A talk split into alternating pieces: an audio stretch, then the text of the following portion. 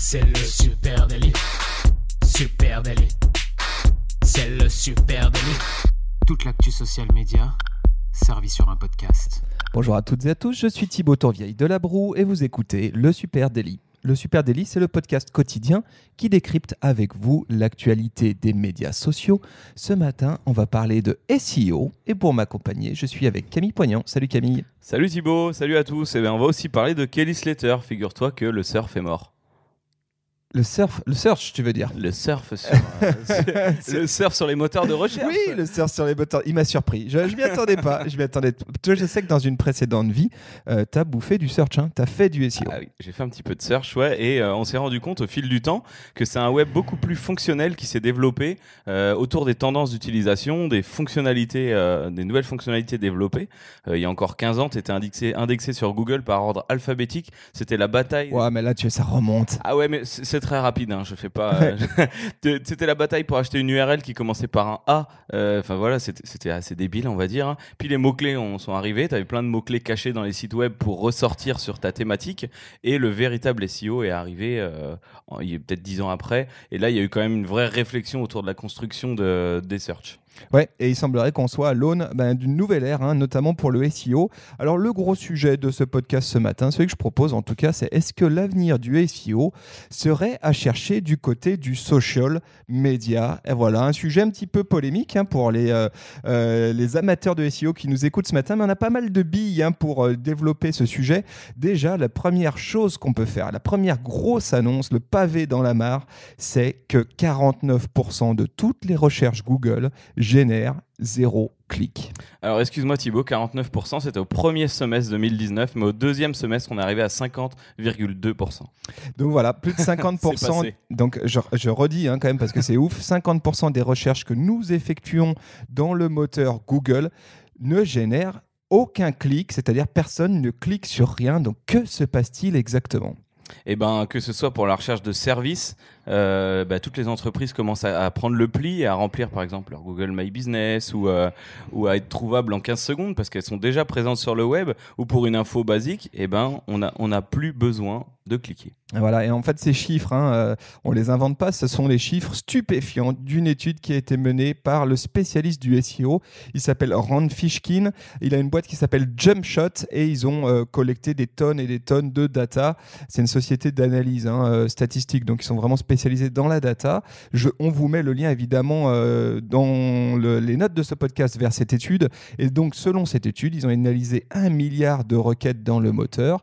Euh, et effectivement, le nombre de recherches zéro clic, c'est-à-dire ces recherches qui n'amènent à aucun clic, eh bien, n'a cessé d'augmenter au cours des trois a- dernières années pour arriver effectivement à 50%. Et les choses sont encore plus marquées sur mobile, ça c'est complètement taré. 61,2% des utilisateurs sur mobile ne cliquent pas après une recherche Google et se contentent donc, comme tu l'as dit, des informations qui sont transmises par le moteur.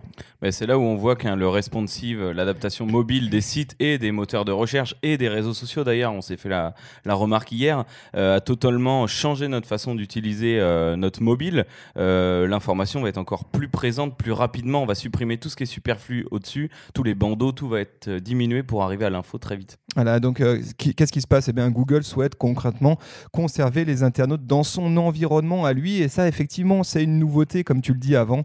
Euh, Aujourd'hui, Google souhaite que vous passiez le plus de temps dans son écosystème. Alors, sur les 150 milliards de requêtes qui ont été analysées par l'étude, ils ont constaté eh bien qu'effectivement, euh, 50% euh, ne généraient aucun clic, 7% de tous les clics amenaient vers du paid, donc euh, du publicitaire Google, euh, et 6% des clics dans, euh, dans des sites appartenant à Alphabet, donc appartenant à Google. Donc Voilà. finalement, bah, il te reste quand même pas grand-chose. En gros, il te reste 45% de requêtes qui potentiellement peuvent ramener sur ton propre site web. Et c'est intéressant là ce que tu dis. en fait, le, le réseau social, les réseaux sociaux se sont développés de la même manière. Aujourd'hui, Facebook va pousser son contenu natif en priorité, le contenu que tu as créé directement sur la plateforme, et ça montre aussi cette volonté de conserver les utilisateurs chez lui. Ouais, et on va voir que le problème, c'est que ce contenu natif de Google, eh ben, en fait, c'est nous tous qui l'avons créé. hein. C'est peut-être ce qu'il y a de plus polémique dans la démarche de Google aujourd'hui. C'est qu'en fait, le moteur historique de recherche, eh bien, devient un moteur de contenu. Et euh, pour ça, c'est nourri eh bien, des centaines de millions, de milliards de pages web qui lui ont été fournies, et notamment, on, on y reviendra, hein, Wikipédia, vos pages Google My Business, les avis que vous posez sur euh, Trustpilot, etc. Tout ça vient nourrir aujourd'hui un Google nouvelle formule qui commence à s'imposer, qui amène des résultats parce qu'effectivement, Google n'est plus un moteur de recherche, mais un moteur de réponse. Exactement. Maintenant, euh, le voyage client euh, vers une marque ou euh, vers un service, un produit ou quoi que ce soit commence par une question, pas seulement par un mot-clé comme avant. Avant, on avait entendu parler d'une voiture, on tapait voiture Seat et puis les derniers modèles apparaissaient. Maintenant, on sait le modèle qu'on veut. où puis-je trouver ce modèle? Paf, on arrive direct sur la page du véhicule. Ouais, c'est ça. Alors, en préparation de ce podcast, je suis allé voir des experts SEO. Hein. J'ai voulu faire les choses bien et je suis allé voir l'équipe de WAM. WAM, c'est une boîte sont des Lyonnais aussi. Hein. C'est une, boîte spécialisée en SEO. C'est vraiment les cracks. Et euh, David Edscholzer, qui est le patron, qui est vraiment un, allez, je vais le dire, un, gourou du SEO euh, en France. Eh bien, lui, ce qu'il m'a dit à, ce propos, c'est m'a dit aujourd'hui, je le cite, Google est un oracle, c'est-à-dire il a réponse à vos questions. C'est quelque chose de nouveau et effectivement, pourquoi? Bah, Parce qu'il y a deux outils qui ont été développés par Google. Euh, le premier, c'est le Knowledge Graph. Et puis le deuxième, c'est les Featured Snippets. On va vous expliquer ça. Le Knowledge Graph, ça a été lancé en 2012. Et qu'est-ce que c'est le Knowledge Graph le knowledge graph, c'est un énorme. Euh, alors, je, je vais peut-être pas avoir les bons termes. C'est un truc qui. Euh, je, vois le sourire de Thibaut qui m'a balancé une question piège comme ça. Euh, bah, c'est un, un, accumulateur de connaissances. Ouais, c'est une sorte de base de données. Tu as raison, structurée, qui a été inventée bien pour répondre directement à des questions et non pas renvoyer vers des liens tiers. Alors, si on donne quelques exemples, par exemple, tu tapes dans Google température moyenne à Los Angeles. Voilà, j'ai fait la recherche ce Moi matin. aussi, je sais. Eh ben, non, un petit peu plus que 13. je vous mets le lien direct vers cette recherche, mais vous pouvez aussi la faire sur votre ordi ou sur votre mobile, température moyenne à Los Angeles, et ben qu'est-ce que tu vas voir?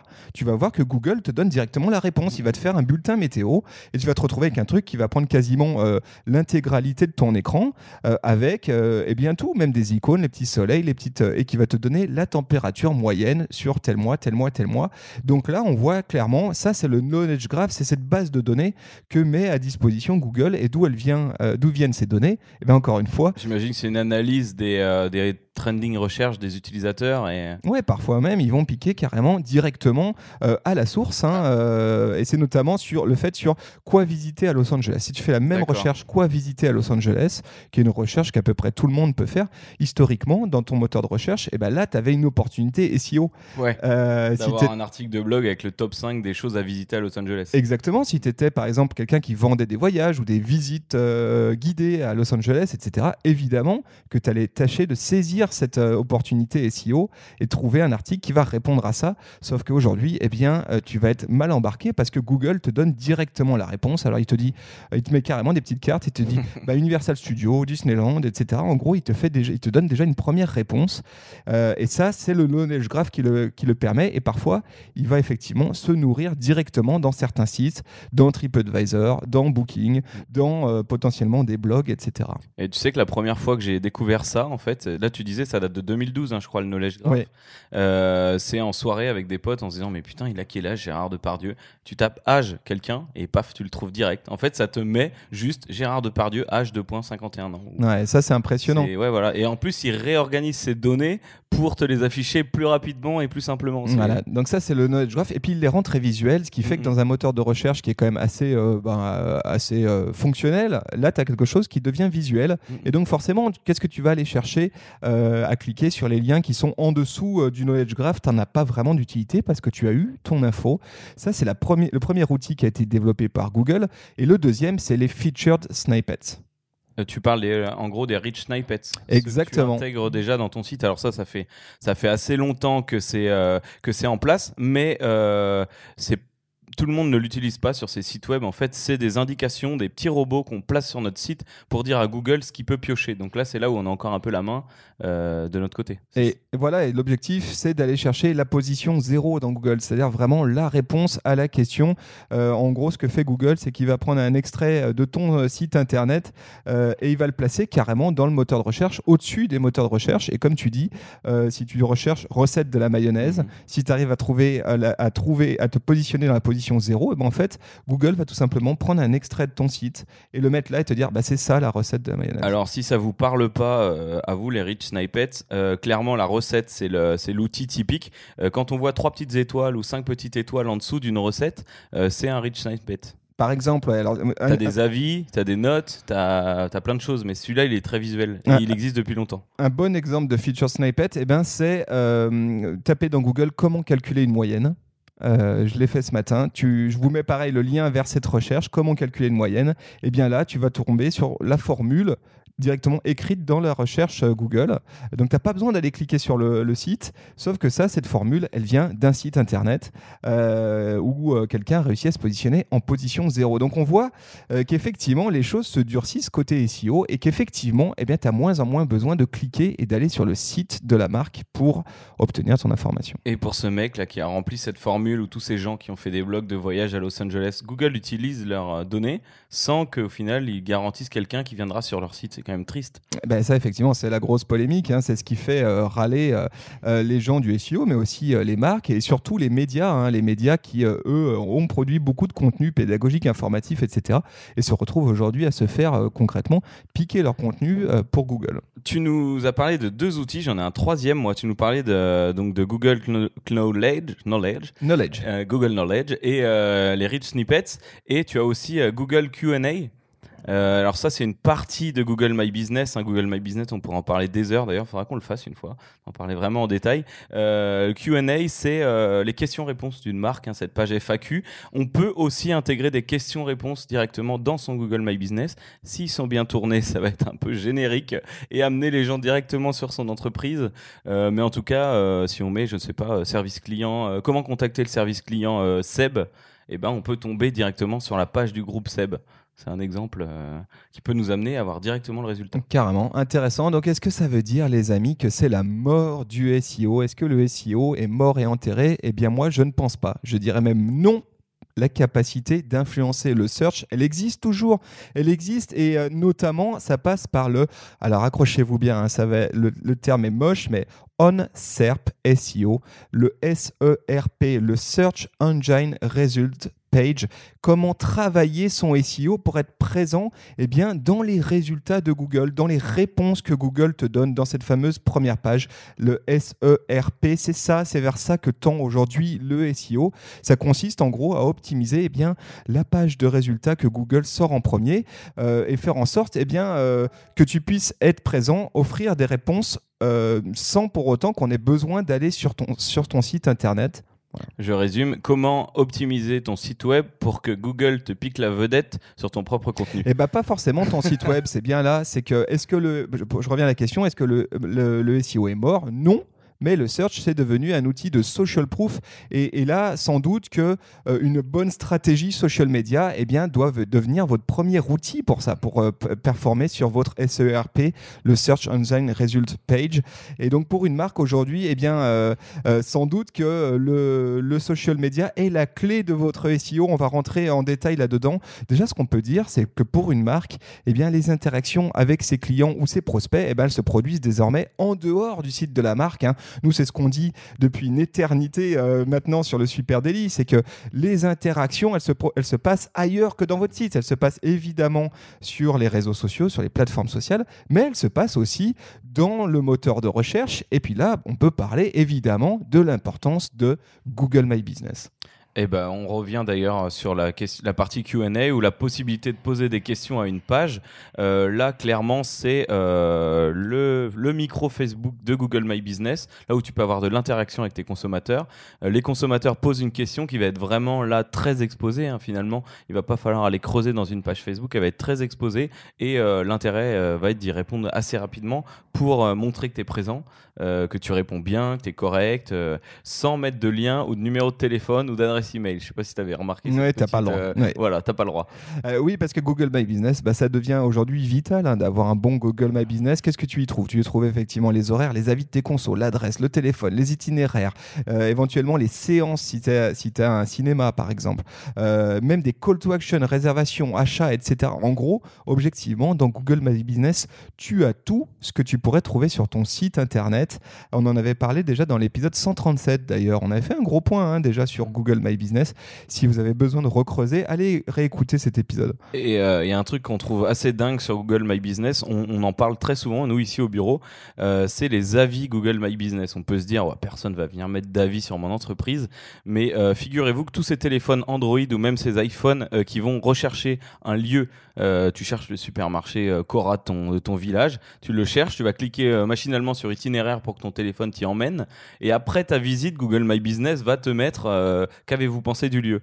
Et toi, ça te paraît peut-être anodin, tu ne remplis pas ce truc-là, mais il y a énormément de gens qui vont machinalement mettre un avis. Euh, la poissonnière était de mauvaise humeur. Alors c'est con, mais ça se produit que vraiment comme ça dans la réalité, et il y a beaucoup de commentaires qui, viennent à cet endroit-là. Voilà, donc les interactions, elles se passent avant même d'aller dans votre site internet, elles se passent dans votre moteur de, dans le moteur de recherche, notamment via Google My Business. Vous l'aurez compris. Ce qu'on peut dire aussi sur l'impact du social media dans votre SEO. Eh bien, avant toute chose, déjà, on peut être clair. On l'a pas encore dit euh, depuis début, mais il faudrait quand même le dire, c'est que le partage de vos contenus sur les réseaux sociaux n'a pas d'impact direct sur le référencement. En gros, là, on va, s'il y avait encore des gens qui avaient un doute, euh, on peut le dire clairement, c'est que les classements ne sont pas directement affectés par les signaux sociaux.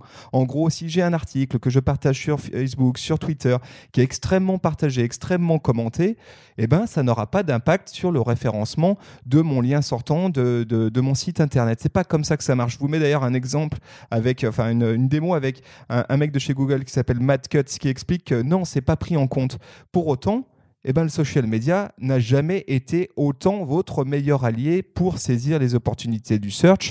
Et il n'y a qu'à constater un truc, c'est la place prépondérante des réseaux sociaux dans la première page de recherche de Google. Ouais, si tu recherches euh, le nom de ta marque, un nom l'a fait avec Supernatif, on peut aussi chercher avec euh, le nom d'une personne, une personne qui publie beaucoup sur les réseaux sociaux, ben on va très voir, euh, Très vite très voir. vite voir, exactement. Euh, il est tôt hein, en même temps. Et on va très vite voir euh, son compte Facebook, son compte LinkedIn, son compte Pinterest. moi, je sais que Pinterest, par exemple, ressort très vite quand on tape mon nom euh, dans les résultats de recherche. Et pour une marque, eh ben, bien, bien évidemment, c'est important. tu vas retrouver ta page LinkedIn, là où tu vas communiquer beaucoup en B2B, par exemple, ressortir dans Google. Ouais, par exemple, si on fait une recherche sur Supernatif dans Google, eh bien, tu vas constater que dans les 10 résultats proposés par le moteur de recherche, hein, dans la première page, eh bien, tu as les quatre réseaux sociaux principaux tu as Facebook, Twitter, LinkedIn, YouTube.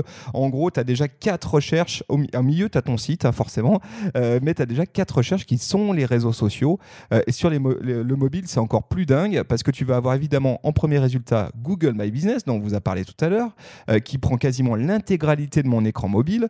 Et puis ensuite, tu vas retrouver un certain nombre de trucs et notamment un encart énorme sur ton dernier tweet, le dernier tweet que Supernatif a publié. Ensuite, tu as une série de, vignettes vidéo issues de YouTube, de Facebook, de Twitter. Donc, en gros, Facebook remplit le moteur de recherche de données qu'il est allé piocher, qui ont été indexées, issues des, euh, plateformes sociales. Donc, il y a une évidence qu'aujourd'hui, si vous souhaitez bosser votre SEO, il faut aussi bosser votre présence social media. Oui, comme tu le disais, on voit les derniers tweets euh, et, je rebondis sur Google My Business. On voit aussi le dernier post Google My Business où si tu organises un événement, ça c'est assez cool, euh, sur une période donnée et la personne recherche le nom de ton entreprise, et ben il va voir l'offre euh, de l'événement euh, qui apparaît très vite aussi dans les résultats. Ouais, voilà. Donc il y a évidemment tout est un peu corrélé, c'est-à-dire bosser votre SEO, c'est bosser votre présence social media, mais c'est surtout bosser votre preuve sociale. Il y a une évidence que si on fait une recherche sur votre nom de marque, si vous ne capitalisez pas sur la force des réseaux sociaux euh, dans le moteur de recherche, eh ben, vous risquez d'avoir une preuve sociale assez maigre. Alors que si vous avez une présence sociale assez exhaustive, bien travaillée, avec un contenu fréquemment mis à jour, eh ben, vous allez vous rendre compte que cette première page, qui est donc une page, encore une fois, de, de réponse, hein, pas de résultat, pas, de, pas qui renvoie pas de clic, mais qui 50-50 hein. pour l'instant. pour l'instant. Eh bien, vous allez vous rendre compte que la carte à jouer, elle est dans la preuve sociale. Vous allez, c'est ça qui a à gagner aujourd'hui en social media pour votre SEO. Ce qu'on peut aussi dire, hein, et pour euh, ouvrir euh, le débat, eh c'est qu'avec les assistants euh, vocaux, la tendance zéro clic, elle va forcément s'accentuer sur le moteur de recherche. alors, le chiffre qu'on s'est noté là, qu'en 2020, le search vocal, alors on parle de toutes ces Alexa, Google Home, mais aussi les Siri et tout ce que tu utilises depuis ton téléphone, représenteront, devraient représenter 50% du volume de recherche total. en fait, en le lisant, non, c'est pas si bête, parce que c'est vrai que je recherche très souvent avec mon téléphone pour gagner euh, deux secondes, pour éviter de taper en fait. Ouais, ça c'est une euh, projection qui est faite par Comscore pour 2020, donc c'est c'est vraiment demain. Demain, 50% du volume de recherche totale se fera en vocal, donc forcément sans clic. C'est-à-dire ce que va faire Google, c'est vous donner une réponse audio, une réponse vocale et vous dire bah voilà ce que je peux lire. Et là encore, on peut imaginer, alors on verra à l'avenir, mais on peut imaginer que votre présence social media, la preuve sociale que vous parvenez à obtenir grâce à une présence social media bien construite, massive euh, et cohérente, eh bien pareil, remonte dans des résultats de recherche vocaux. Euh, voilà, vaste débat, un sujet sans, fin. Je pense qu'on aura l'occasion On pourra en parler des heures. d'y revenir dans les prochaines semaines. Euh, chers amis qui êtes des adeptes de SEO, hein, des cracks du SEO, si vous voulez euh, échanger avec nous euh, de tout ça, vous avez quelque chose à ajouter, n'hésitez pas à venir nous en parler.